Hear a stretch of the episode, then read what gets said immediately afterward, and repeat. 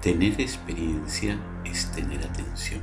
Sin atención, ¿cómo vamos a sacar sabiduría de la experiencia?